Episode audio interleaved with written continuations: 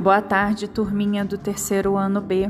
Vamos à nossa segunda aula extra. E agora nós vamos falar sobre pontuação de frases. Isso, sobre os pontinhos que nós colocamos ao final das frases. Começando com o ponto final. Quando que nós devemos usar o ponto final?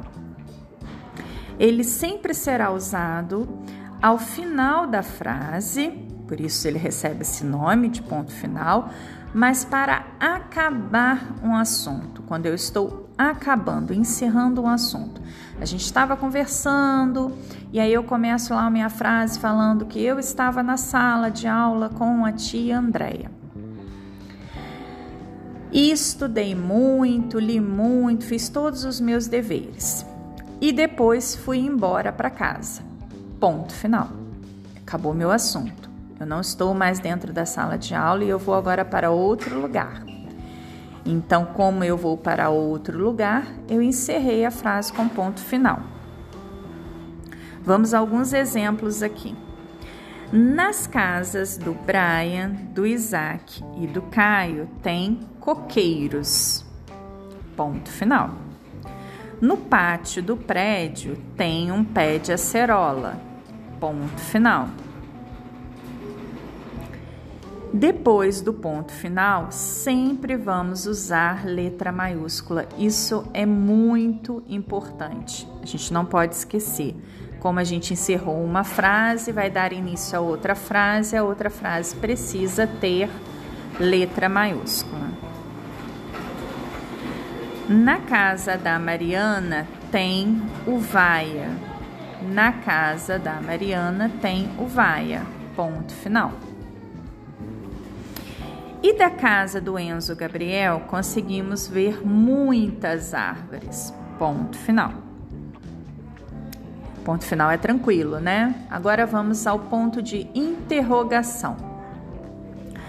O ponto de interrogação ele é usado para indicar uma pergunta. Sempre que a gente for fazer uma pergunta, a gente usa o ponto de interrogação. Vamos às perguntinhas? Então vamos lá.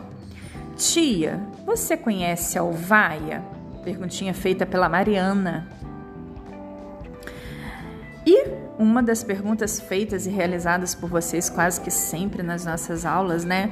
Hoje tem o número 2, o famoso número 2? Ponto de interrogação. Qual a página, tia? Ponto de interrogação. É no caderno? Ponto de interrogação. Outra frase. Amanhã é sábado letivo? Só isso de dever? São todas essas perguntinhas que vocês vão fazendo ao longo das nossas aulas e que quando a gente transcreve, quando a gente escreve no nosso caderninho, no final a gente tem que colocar o ponto de interrogação. Já terminaram de copiar? Hoje é quarta. E aí nós temos o terceiro ponto muito usado nas frases também, que é o ponto de exclamação. Vamos a alguns exemplos? Nossa, que fruta diferente quando a gente fala, né, do saputi. Nossa, que fruta diferente. Ponto de exclamação. Eu estou admirada. Começou a primavera. Ontem, né, nós demos início à primavera, dia 22. Então, começou a primavera. Começou a primavera, ponto de exclamação. Quando eu estou fazendo um elogio, né? Que sol lindo! Ponto de exclamação.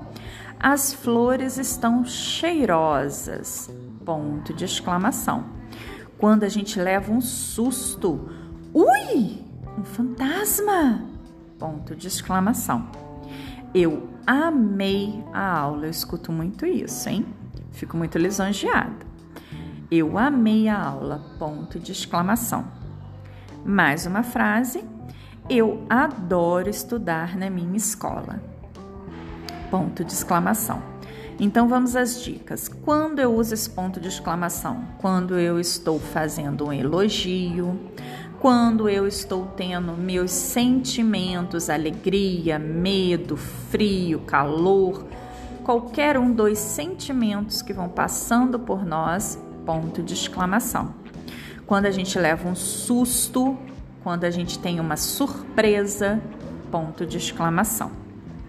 Então, bora lá para o caderninho, vamos exercitar?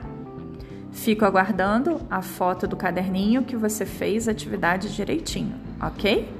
Beijo e até a próxima. Tchau, tchau!